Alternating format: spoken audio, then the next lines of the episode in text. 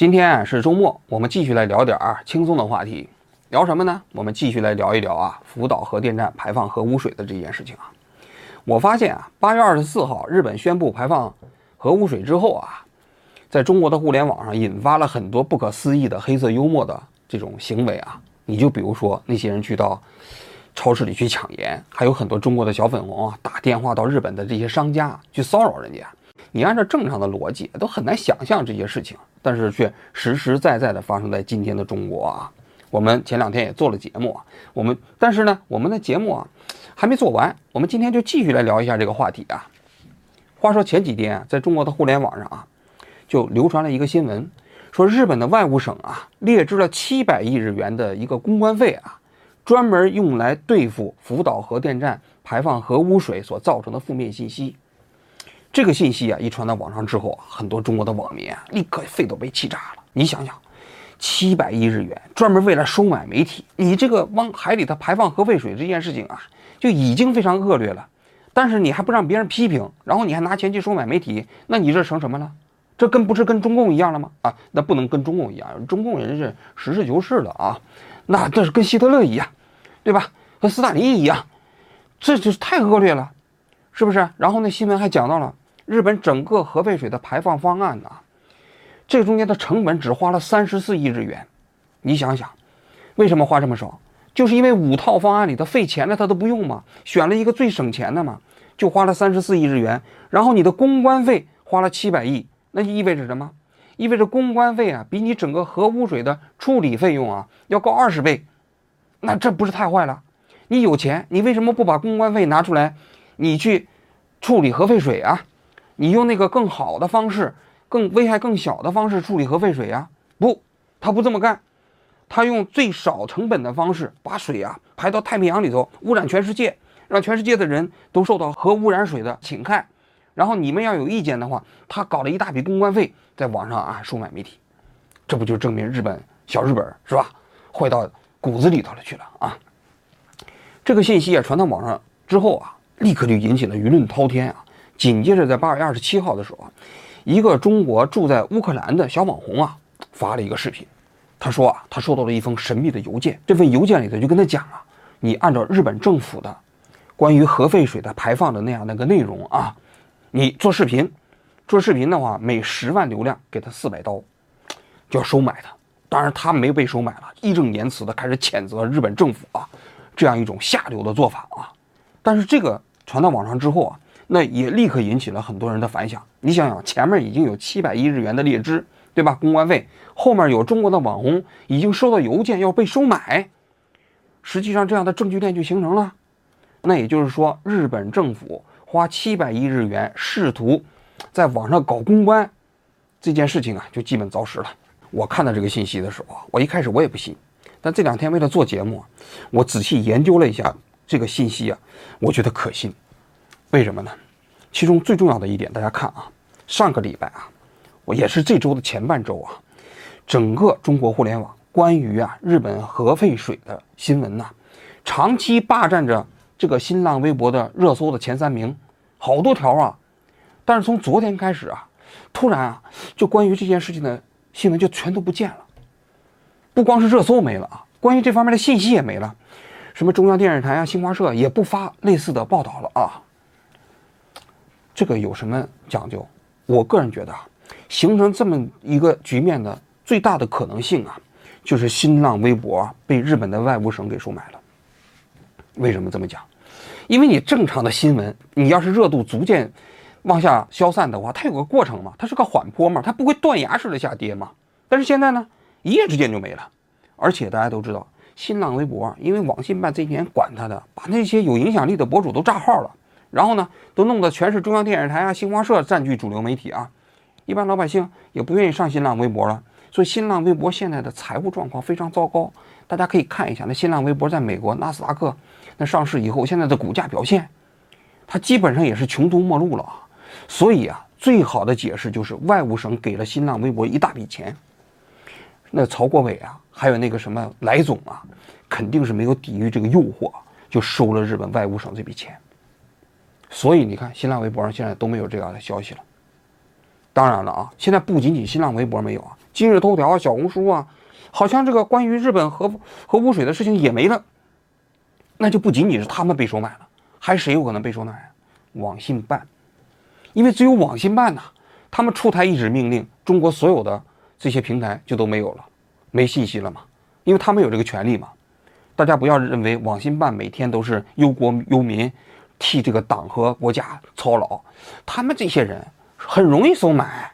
我过去的节目里都讲过的，那原先呢有一个企业想要消除自己在网上的负面信息啊。花了一百万，结果呢，最后落到这个网信办那个小处长手里的就两万，就把这事给搞定了。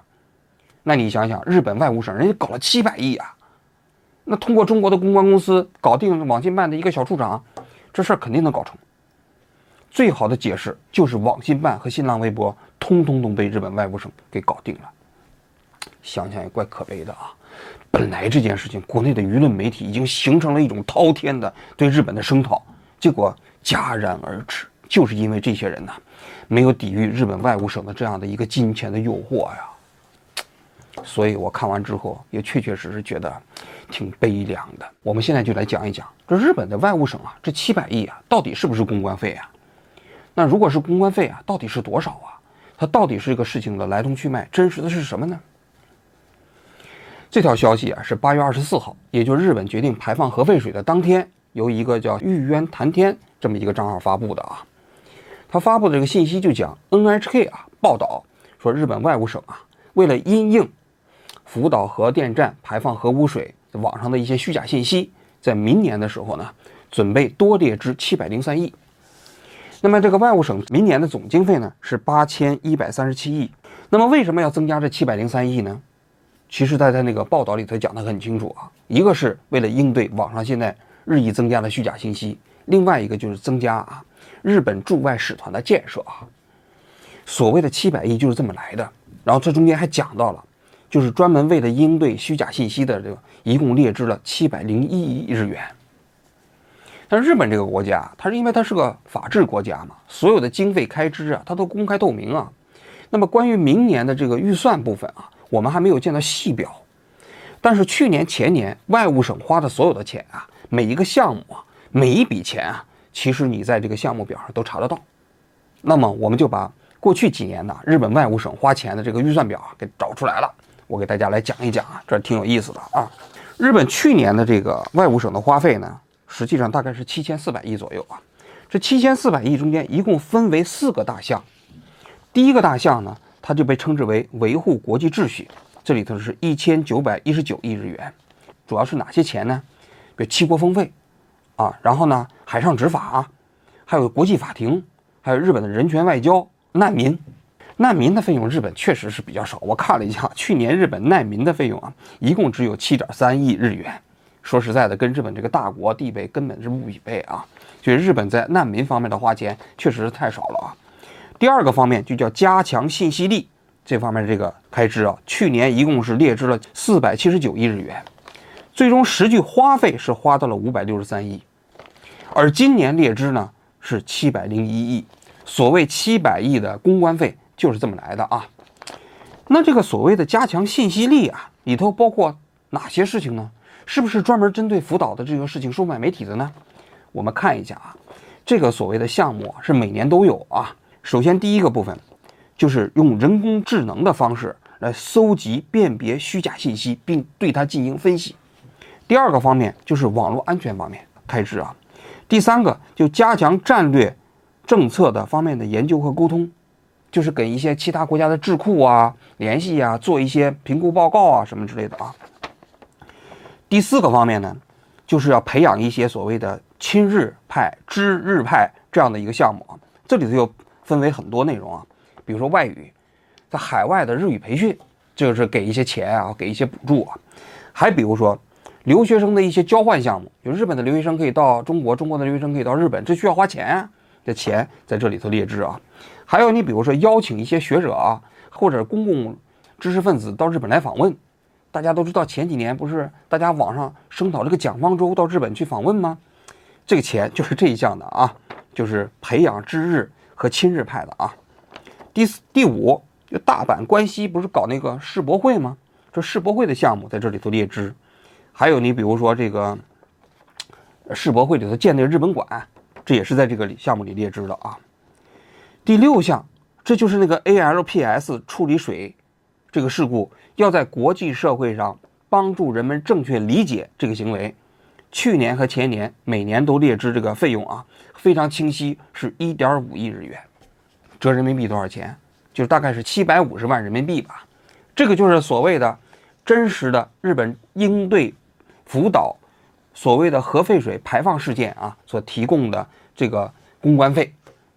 嗯，所以网上你就知道了，所谓那个七百亿日元显然是假的。那七百亿它是明年的，过过去两年都是一点五亿，你想想明年能增加到七百亿吗？显然不可能啊。那明年就算增加，因为今年你是政治排水了吗？你也得在一点五亿这个基础上往上增加，你不太可能增加到一个非常夸张的数量级吧？我觉得增加到三亿，增加到五亿可信，你说增加到二十亿都不太可信了，是吧？这个呢，就是所谓的这个日本这个七百亿啊，那个公关费啊，真实的那个情况，因为我们今年没见见到嘛，见到是去年的嘛，但是你可以大致按照去年的这个花费啊来判断这。明年的这个七百亿到底怎么花？这是关于这七百亿的事情。那么这个新闻同时又讲了啊，日本的这个核废水啊处理方案中间一共只花费三十四亿日元。那这个数字是不是真的呢？我给各位讲，也是假的。因为他当时引用的啊是日本啊政府部门出台的这么一个当时的研究报告，二零二零年出出台的，就比较了五种这个核废水的处理方案啊的优劣。在这个方案中间呢，的确讲的排放到太平洋里头啊，这个需要三十四亿啊，但是很多人可能都没有仔细看这份报告啊。这三十四亿啊，仅仅只是为了为了排放这批水啊，所建设的最基本的硬件设施的钱。说句心里话是什么？就是建那管道的钱。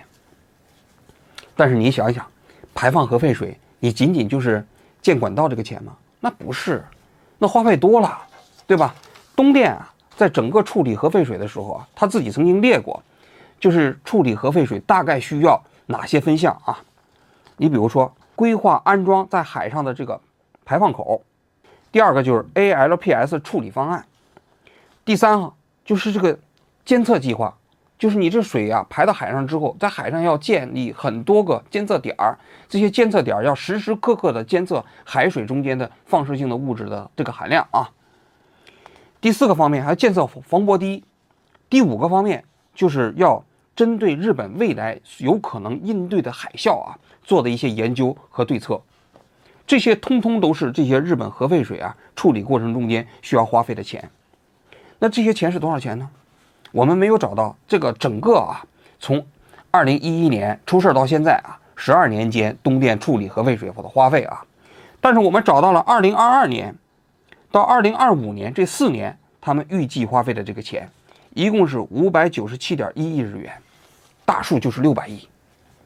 那么你考虑到他前期还建了很多上千个储水罐，对吧？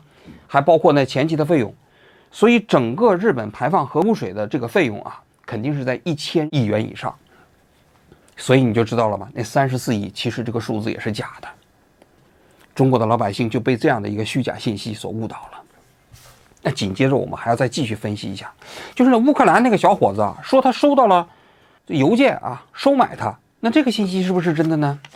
这个信息啊，我也仔细研究了一下，我个人觉得啊，百分之九十九它也是假的。为什么？大家来听我分析一下。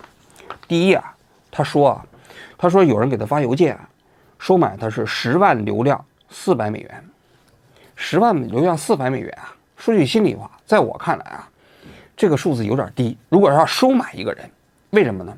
因为如果你要在 YouTube 上做节目，你要是能达到十万流量啊，基本上你的那个广告正常分成也是四百美金。但是你想想，你要收买一个人，你不比比这个广告分成高一些吗？你在这做个广告的价格啊，在 YouTube 上又有人找我们做广告的价格，都是我们正常广告分成的两到三倍。那你想想，你要收买一个人，让他捂嘴，让他说假话，不是应该更高吗？但是只用十万流量四百美元这个价格，首先这是生疑啊。第二，为什么要收买他呢？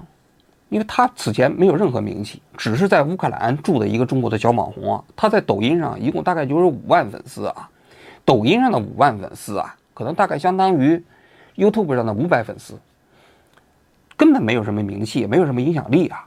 而且只有他一个人收到了这个邮件。按道理来讲，连五万粉丝的小博主都收到了邮件，那些百万粉丝、千万粉丝的应该都能收到啊，因为只有收买那些人才有效果呀。你光收买一个五万粉丝的。小博主能有什么效果吗？其他人都没收到，只有他一个人收到了。大家觉不觉得可疑？这是第二点。第三点啊，他说他收到的那封邮件，他在那个视频上也打出来了。那个邮件没有落款，不知道谁给他发的。他既然说是日本人收买他，那是不是日本外务省给他发的邮件？他得有外务省的落款吧？或者是日本外务省委托一个公关公司，那公关公司也得落款吧？但大家仔细看一下那个邮件啊，没有落款。他自己后来解释说，他是从他的工作邮箱转到了 Gmail 的邮箱，所以就没有落款了。这也不对呀！你的邮件转发了之后，你落款不能给转没有了。你这落款要转一次没有了，你再转一次，是不是那信的内容都没有了呀？这信怎么能在转发的过程中间还自动把你的信息给删删减了呢？这不对吧？我觉得这个解释不对。正常肯定是应该有落款，对不对？是吧？这是第三个方面。第四个方面，我觉得那封邮件我仔细读了一下，它不是日本人行文的风格。你比如说，它“阁下”这个词，这个词大家都知道啊，这个香港人在用，台湾人偶尔也用，但是日本人现在写信过程中间是不用这个词的。但是他那里写“阁下”啊，一看就不是日文的书写格式，行文的书写格式，而且不使用敬语，知道吧？还想他妈共襄盛举，那一看好像是中国的网络语言啊。最后一点，这封信中间啊，竟然还有错别字，就是本来写的“舆论”，他写的是“无论”。我一开始怀疑他是打五笔，后来呢，别人帮我一起分析的时候，发现不对，怎么回事呢？就是说他一定是用手机用拼音打出来的。我们也重新试了一下啊，在电脑上用二十六个键盘打这个拼音的时候，“舆论”打错的话不会打成“无论”。但是用手机九个键盘的时候啊，你就能打出这个所谓的“无论”。那这说明什么？那就说明啊，这封信啊，实际上是一个用手机打出来的，很大概率。当然我们没有直接证据啊。但是如果以日本人的严谨啊，在一封正式的邮件中间有错别字，这几乎是不可想象的一件事情。所以啊，在我看来啊，就这封邮件，一定是伪造的。是不是这个哥们儿伪造的啊？我们现在不知道啊，但是他一定是伪造的。请媒体和其他公众号转载时，能先经过我本人的同意，并不要恶意剪辑和断章取义。今后我将更多的记录美好生活，不再回应任何质疑和诘责。祝各位身体健康，生活愉快。所以你可以看到了吗？就是围绕着这个新闻中间的两个非常重要的这样的一个内容啊，全部都是假的。第一个所谓的七百亿的公关费是假的。第二个所谓的中国的一个网红收到这个邮件被收买也是假的。那最后我们就要分析一下，谁在制造这样的一个假信息呀？在这样制造这样一个假新闻呢？我们刚才一开始节目一开始讲到了啊，这个新闻的这个始作俑者是在新浪微博上有一个叫玉渊谈天的这么一个号发出来的。这个号什么来头呢？这个号啊，他自己写的。他是一个女性，是一个资深的这个财经记者啊。但其实啊，大家都知道，她不是女性，她背后是个抠脚大汉。她其实就是中央电视台的这个新媒体中心所管的号。玉渊潭，玉渊潭是什么？玉渊潭就是中央电视台旁边那个湖啊，玉渊潭公园里的湖啊，离中央电视台咫尺之遥。我们在中央电视台上班的时候啊，在方楼里就直接能看见玉渊潭公园。所以玉渊潭天实际上就是中央电视台自己搞的这么一个新媒体的账号，所以大家都知道了吧？这些网上有很多啊，这些账号啊，它虽然没有打着那个它那个官方账号啊，官方账号之外，它都会再搞一个所谓的民间号，比如人民日报，人民日报有自己的官方号，但是那个侠客岛，侠客岛也是人民日报搞的呀。中央电视台有自己的账号啊，这个中央电视台新闻 CCTV 新闻啊，但是这个玉渊潭天。也是中央电视台自己的民间号，就是自己的小号。说白了啊，所以大家都知道了吧？这个所谓的七百亿的公关费的假新闻啊，炮制出来出笼啊，最终在网上形成八亿的传播量啊，就是中央电视台干的。想想挺有意思啊，中央电视台这样一个媒体啊，过去在新闻联播造谣，现在呢，又深入到了这个互联网的一线去造谣，目的是为了什么？为什么在这样一个日本排放核污污水的这个过程中间，中央电视台这么冲锋陷阵，在网上制造假新闻呢？我相信啊，日本外务省的这些所谓的预算表啊，其实在网上查询起来是非常容易的，都是公开数据。如果他们如果要是想认真想查的话，不难搞清楚整个事件的来龙去脉。但是啊，为什么他们不查？为什么他们不把公这个真实的信息告诉给大家呢？其实目的只有一个。就是想让中国的老百姓蒙在鼓里，通过这些虚假信息啊，来制造这种所谓的反日和仇日的情绪，让大家产生这样一种不不必要的恐慌，并且在恐慌过程中产生的一些非理性的行为。这就是中央电视台，我过去曾经工作的地方。好，我今天就讲到这里，谢谢大家。